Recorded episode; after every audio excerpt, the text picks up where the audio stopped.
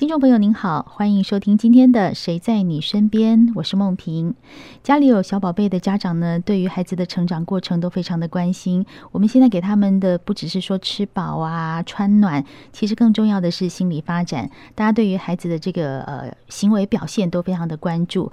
但是有时候孩子有一些情绪的反应，我们会搞不太清楚他到底是怎么了，他是真的不开心吗？还是他发生了一些状况？或者有些家长会想，我的孩子是不是在心理的方面生病了？你很难跟孩子沟通，对不对？对，我也常觉得要去了解小孩在想什么，真的超级难。这个怎么办呢？当然就是交给专家啦。所以在今天节目里面，我们请到的是陈维芳戏剧治疗师。您好，你好，我是陈维芳。还有我们呃临床心理师陈以如。大家好，我是以如。好，今天请两位来啊，一听就知道是要谈一个非常专业的问题，就是孩子的心理发展。就像我刚才讲的，我们很难跟小孩沟通，因为他们表达情绪的方式，哭啊、闹啊或笑，他很难用语言告诉你说：“妈妈。”我不开心，或妈妈，我挫折，我沮丧。在这个时候呢，其实这两年发展的是一个叫做戏剧治疗。是我们很好奇，戏剧治疗是什么？怎么对孩子发生作用？是，嗯，谢谢梦萍。呃，其实大家可能比较耳熟能详的，譬如说像音乐治疗或是艺术治疗，可能在台湾发展的比较多年，所以大家会比较有印象这样子。那但是戏剧治疗其实也是其中的一种，就是我们称之为表达性艺术治疗。那我们是透过各种艺术美材的创作的过程，这样。那我们相信，在这个创作的过程当中，就是自然而然的会带来，就是呃心理治疗的一个转变，这样子。那这样子的治疗对象有分年龄吗？嗯，其实以戏剧治疗来说，并没有。区分年龄，嗯，呃，那只是像我刚好就是从英国回来之后，就是到泰安医院的儿发中心开始工作，所以我一直以来就是呃工作服务的对象都是儿童，嗯，这样，那可能不同的治疗师他们会有不同的专精领域，嗯，嗯，所以这样听起来，戏剧治疗其实我们知道艺术治疗我们是比较理解，比如说让孩子去创作一些什么东西，画画呀、雕塑啊，就可以从那个画画的过程里面去了解小孩想要表达什么，是，那戏剧治疗也是很。类似，是让他上去表演吗？呃，可以这么说，就是说任何戏剧的元素，就是都可能被我们用在这个创作的过程。这样，例如说角色扮演，呃，例如说设计一个角色，或是呃创作剧本这样子。那可能因为跟儿童，因为我们有时候可能真的呃两三岁的儿童可以开始玩游戏，扮家家酒开始，对，所以我们也可能是透过玩游戏。哦，不同年龄层可能会有不同的做法。成熟一点的，搞不好他写个创作是是这样。是的。那然后，如果小孩子他还不能创作，游戏的角色扮演也其实是戏剧治疗的一种，那也是一种创作。哦，对。可是听到这边，我觉得有些家长会紧张了，就是说，嗯，那我的孩子需要吗？这个我们要请以如来跟我们讲一下。我觉得家长最多的担忧是，特别是很难表达自己的小学生这一类的孩子，嗯，他们会很担忧说：天哪！他现在怎么了？我需要去找临床心理师吗？嗯嗯、呃，其实小朋友的协助啊，有很多种方式，尤其是如果他是情绪上的有一些比较负向的，你感觉他情绪上负担很大，他很易怒，他很不舒服，他常常不高兴、不耐烦。那我自己。作为一个家长，我觉得如果你觉得小孩的教养很困难，超出你的理解，这个时候就很适合去找一些专业人员。嗯，那一开始如果你觉得，嗯、呃，我不知道，我不会往疾病的方向那个去。领域去接触，我比较想试试看，嗯、呃，我多了解我的小孩一点。那刚刚维芳说的表达性艺术治疗这边的很多个选择，嗯，像戏剧治疗啊、游戏治疗啊，或者是音乐治疗啊、舞蹈治疗，或者是艺术治疗，就是画画的那种，其实都是蛮好的开始。嗯，那这些治疗师虽然，嗯、呃，不见得每一个都专心在儿童，但就是家长要稍微。认真找一下资料，找他们理解儿童的治疗师，像伟芳这样很多年经验的，嗯嗯，然后去上一下他们的课，或者是听一下他们的介绍，嗯、或者是呃偶尔有一些展览，像他们的青少年创作会有一些展演出，嗯、那可以去接触看看，就觉得哎，我的孩子也许适合这样子的课程。那了解了之后呢，也许开始接触了之后，老师们会。给治疗师们会给一些建议啊、观察这样。那如果真的他已经走到比较需要关注症状，或者他的表现跟症状很相关，其实他们都是懂的，他们会建议你，呃，应该要去找临床心理师了，应该要去看心智科医生了，这样子。对，嗯，所以讲白话一点，它是有一个层次感的。例如说，我现在觉得我的小孩易怒或暴躁或打人，好，那我也觉得好像没有精神病，但是我也不能确定，所以我就等于是先在一些治疗里面，艺术治疗啊、创作治疗里面。去做，然后发现，诶，他可能会需要心理治疗。那这个我们的艺术治疗师会跟他说，你可能需要什么建议？好，那心理治疗完以后，可能再往上就是，哦，啊，应该讲说，先是临床心理，心理上再来精神，它真是有一个层次的这样子。嗯。像小儿心智科的医生跟临床心理师，其实临床心理师是更不容易接触到的。嗯，在医疗体系上是，嗯，因为台湾的医疗系统是你要先挂号看到医生，医生帮你开医嘱，你才会遇到临床心理师做评估或做心理治疗。嗯，这是健保的服务，它的规定就是这个样子。嗯嗯嗯。所以如果已经有担心，然后想使用健保的服务的话，就必须要走这个历程，所以你就会先遇到小儿心智科医师。对，那其实各大教学医院跟医学中心都有小儿心智科，然后现在有一些是放在身心科里面，有一些医生他有小儿专场，会看呃十八岁以下的小孩，嗯，这样子。然后医生看了之后。嗯，没有不会第一次就告诉你你的小孩怎么了，嗯、因为我们没有办法算命嘛。对，所以就是医生也是要看个几次，嗯、然后确定一下这个孩子他的行为表现是一直都保持这样，嗯，然后是有一个发展的方向，不是你家长一说他不乖，他脾气不好。医生就会全部都相信。医生其实是蛮厉害的，他在问你的时候，嗯、呃，他其实心里有他的诊断的路径在走，这样，所以他会多多看个几次。但是因为我们大家习惯看医生是那种立即见效、呃，对，就是我感冒了，我去看医生，你告诉我我要吃什么药，我流鼻涕了要吃这个药。但是心智科比较不是这样子，心智科他就会问你说，你担心小孩什么？小朋友你怎么了？他也会问小孩本人，然后会会让你带一些问卷回去填，然后也问他的学校老师，也问他的安心班老师，就是照顾他跟接触他的人都会收集资讯，然后大概第二、第三次之后才会告诉你说，我们觉得他有可能是这个方向的疾病或诊断，然后会建议，呃，就会开单子给你，就是健保的转介单，就是会让你在医院里面做临床心理师的心理横鉴，就是心理测验啊，嗯嗯，然后跟心理治疗这样子，嗯。嗯，对，但是这是健保的，对，但是因为听起来好复杂，好难啊，对对对，就是它时程会很长，对，然后如果大家就是觉得小孩适不适应，不确定我这个小孩要不要去看医生，那。又怕等太久，因为通常都是老师建议说，哎，应该要去看一下了。嗯，然后你会很担心，说我这样给老师添麻烦，或者是他在学校都不开心，我也舍不得。那现在有很多自费的治疗所、心理治疗所、心理智商所，那你一定要确定他会做小孩的，你就去可以咨询个一次看看。嗯嗯，对。然后你接触了一个之后，他就会告诉你更。更适合你的在哪里？嗯、就是你认识了一个专业人员之后，他就会建建议你往更适合这个孩子的方向去。嗯、所以求医之路是有点真的很坎坷啦，有点辛苦的。但是但是台湾的专业人员是够的，是够的。只是说因为对这个路径不了解，对对这个领域不了解，对大家很少用到，这是好事，好事是是是。对，然后但是如果担心了，就赶快来看嘛，保平安很好的。嗯、对呀对呀，我相信如果碰碰到这个状况，家长心里。很着急，他们就找不到门禁，门在哪里？门在哪里？然后大家找不到。对，所以呢，今天我们节目里面邀请到的是陈以如临床心理师，还有陈维芳戏剧治疗师，我们来谈一谈儿童的心理，到底我们怎么去帮忙他、关照他。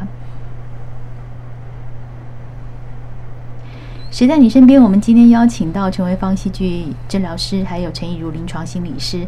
那刚刚以如跟我们谈到说，当家长要去找。对孩子的帮助的时候，其实经常很难得其门而入。好，这是一个一来可能是我们的资讯还没有这么发达，第二个是说家长对于说，哎呦，我的小孩是不是要看心理治疗，这样他们会有一点点的障碍。哈，那其实大家也会比较嗯不明白，或者是说我们家的孩子，假设他今天发脾气、情绪不好、打人、哭闹，在那个而且是哭闹不休哦，哈，嗯，我讲的是很严重的那样。嗯以前的家长会带去收金，对，好，很多是这样。但是现在大家会觉得说，我是不是该往心理方面走的时候，他们会遇到一个状况是，我的孩子没有精神疾病啊，我为什么会需要心理治疗师？嗯，这时候我该怎么办？对，就是大家对于呃精神疾病跟心理治疗的概念，呃，现在还不是那么。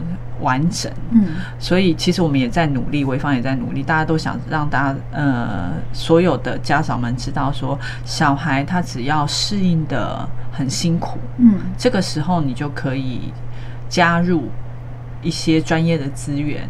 那如果你觉得用到临床心理师太太重了，嗯，就可以找呃智商心理师或者是。呃，表达性艺术治疗的治疗师们，嗯，对，所以就是你可以先从。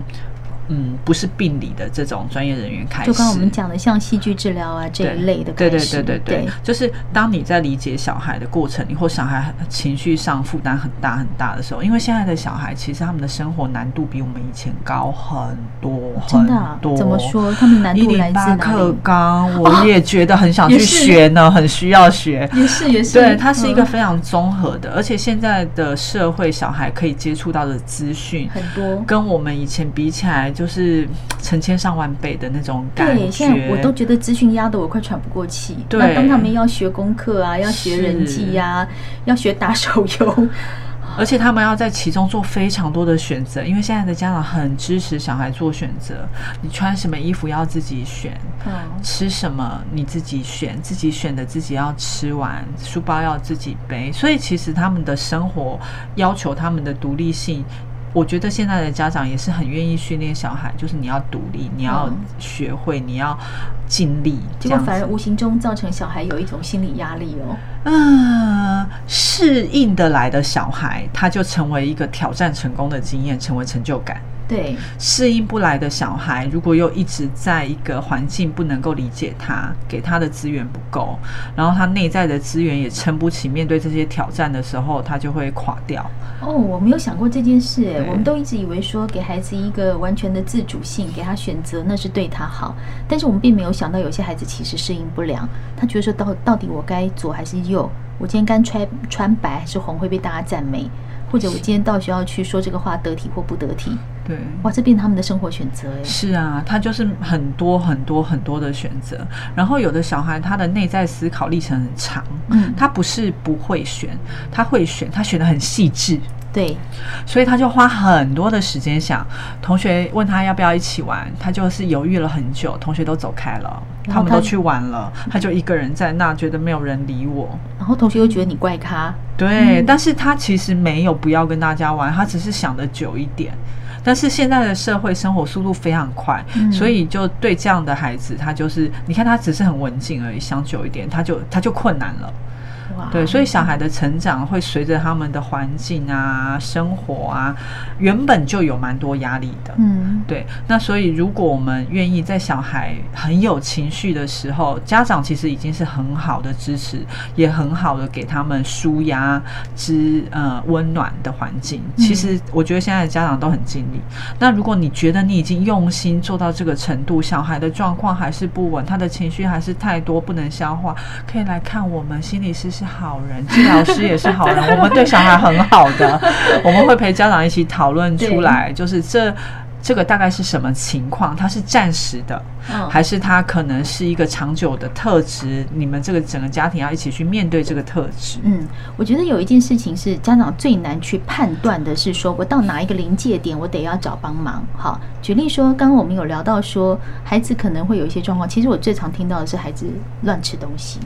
但是我刚刚才知道，原来如果你吃课本跟吃头发是不一样的意思，哎，对，就是比如说孩子有时候焦虑，他就看到那个课本或者他就拿来啃，我不确定他们到底有没有吃下去，但是我们看到他这样咔咔咔咬课本，嗯嗯嗯，但我也听过有人的孩子他是把头发这样拉下来咬，跟或者是拔下来吃，这两种的反应是不同的东西吗？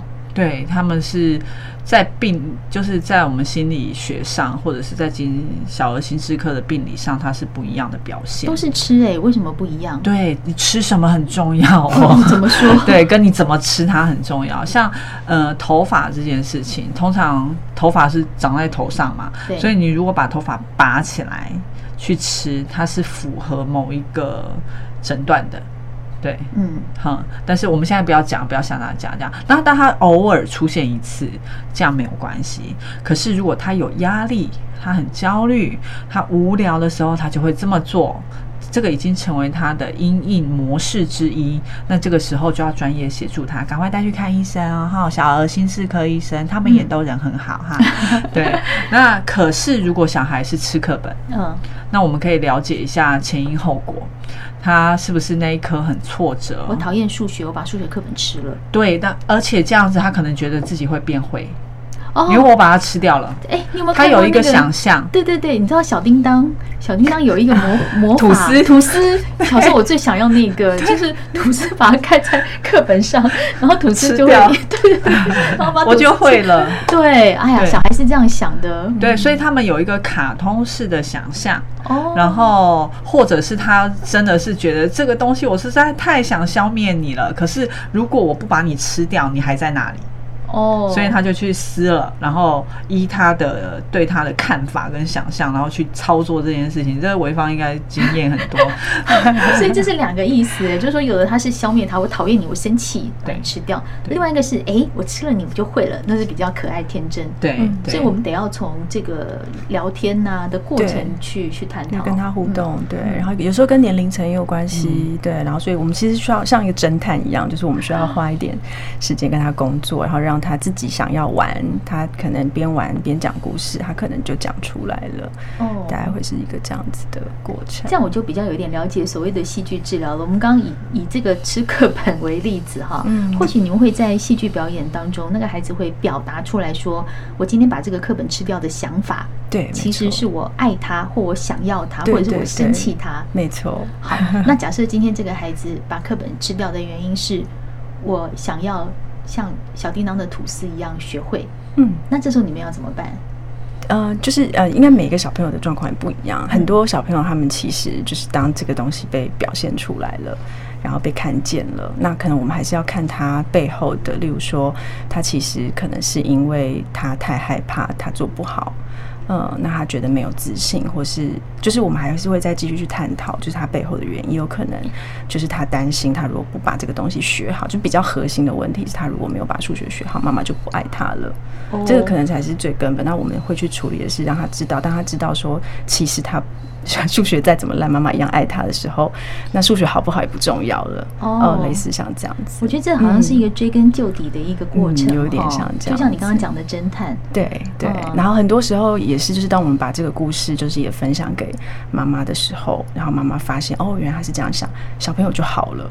就是对，真的是这样。很多时候，因为他们只是沟通不良，或是小朋友只是说不出他的困扰，那当他发现妈妈是就是一样爱他，不管。不管怎么样，对对对，他就会终止去吃课本了，这样是的，就不需要了。对对，因为他的他想要那件事情被满足了，他就不需要用别的情绪来表达，说我今天怎么怎么不开心，或我想要得到妈妈的关心得不到，对，他就等于被解决了。是哇，这个过程我觉得你们还蛮造福大家的，因为这个大家都知道有有养过小孩的，尤其是那种小小孩，跟小孩沟通的过程真的不容易。嗯嗯。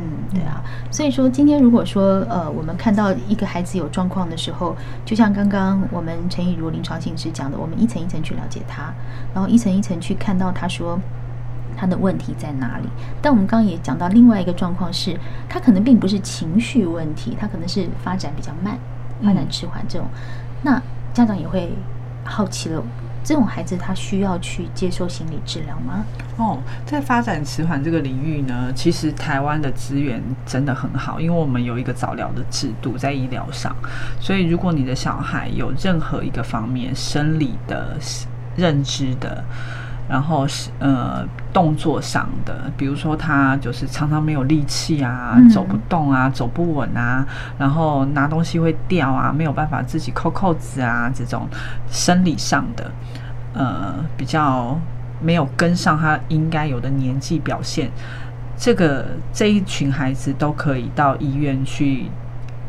看早疗联合门诊，那早疗联合门诊里面有很多个医生，有遗传科的医生、小儿科医生，有心智科医师，有复健科医师，嗯，然后还有呃搭配的治疗师，有职能治疗师、物理治疗师、语言治疗师。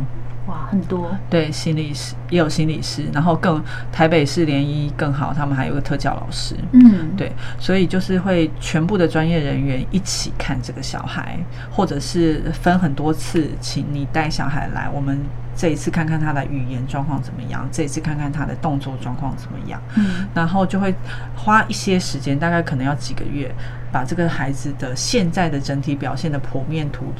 建立下来，嗯，然后就会知道说，诶，他的认知理解是不是跟得上他的年纪？因为小小孩如果他的理解没有跟上他的年纪。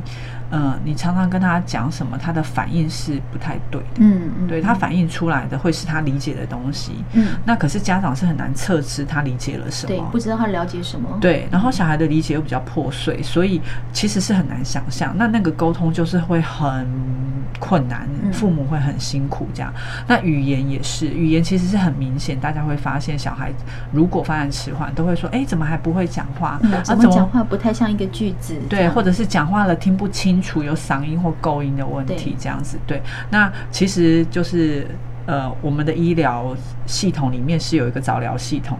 大家是可以去看这样这样子的门诊，嗯、然后他会嗯、呃、很完整的提供给你你需要这个孩子他需要的，你不需要的他就不会排这样子。嗯、然后排了之后呢，他就会给你一个报告，报告里面会写出，哎，他这方面是跟得上的，不用再检查了。那也许认知方面的他就诶比较落后一点。那落后是代表他还在比较前面的年纪，这个时候不会说他是障碍。哦，只是慢了一些，对，就发展慢一点。那认知的发展慢要怎么办？就要来找心理师。所以心理师不是只做。大家觉得的情绪而已，哦、我们会做神经上的复健，嗯，就是他的认知慢，可能是他的神经大脑有一些状况，哦，刺激他让他追上来吗？对，但是要用小孩开开心心的方法让他追上来，不能够吓他、骂他、不喜欢他，或者是让他觉得学习很痛苦。对，因为大脑要在一个就是起码要平静愉悦的状况底下，那个学才能够建设新的路径啊，哦、而且不会凋零这样。好有道理哦，因为我们大家都要说乐在学习嘛。其实这不只是适用于成人，小孩更适用哎。当然，对他，而且他们他们的连接是很快的，所以你让他在很痛苦的状况下或很有压力的状况下学习，跟你给他很高的情绪支持，让他觉得说开开心心的。我虽然遇到很难的事情，可是哎，我去挑战了，这个人是了解我的，嗯，他会知道我很努力。哇，对，这个那这个就要靠儿童的临床心理师。嗯，对，这是一个被了解跟你们去帮他建立路径的过程。对，所以就是一个神经的复健，或者是一个认知的提升。嗯，然后还有一些是行为的建立，就是有些小小孩他们比较躁动，那当然有可能他是过动的小小孩，嗯、就是注意力不集中过动的小小孩，但也有可能他是自闭症。呃，所以他就是非常多刺激，他非常不安，自闭症的小小孩。那这两个很难分，所以呃，最好也是心理师的陪伴底下去确认说，诶，他这个症状是怎么出现的？不要只看他躁动这样子，他躁动有很多。呃，来的原因这样子，对，所以这个原因，因为我们已经读了很多书，就让我们来分吧。对，这就大家大家别辛苦了，这样子，对。那当然，家长愿意学习，这也很好。所以我们观察完小孩，然后给他们上课，协助他们一些活动之后，会再跟家长解释说，哎，这个孩子大概是什么情况？那你要怎么对他，或者是你调整一下怎么跟他互动，那你们的状况会比较好，也让家长的教养压力下降低一点。嗯，对，那这样，呃，相处好，小孩的发展就会更阻碍更少，发展更顺一点。嗯，所以今天听以如跟维芳这样讲哦，就觉得说，现在小孩其实也算是很幸福，因为有很多人在帮他们处理这一块，不管是情绪的部分，或者是发展迟缓的部分，都有专业的，像是戏剧治疗师啊，还有临床心理师啊。那两位其实也真的，我听两位讲，我觉得哦很佩服，因为真的做的很多事情。那你们也都会有办讲座，帮助这些妈妈啊、爸爸们、家长去理解说，如果我今天要找到这个门走进去，因为像刚刚怡如讲的，找到支持治疗的人。没有那么容易哈、嗯，所以有时候如果说我们需要这样的帮助，我们可以搜寻小路上英文空间，是。这样可以找到你们哈、嗯，就是至少先把这个门踏进去，是。我们就可以看到外后面这一圈很多人在帮忙这些孩子们，是。帮忙这些爸爸妈妈们。好，今天很谢谢陈维芳戏剧治疗师，还有陈雨如临床心理师，在我们的节目跟我们分享这么多好的资讯，谢谢两位，谢谢，谢谢。大家，谢谢。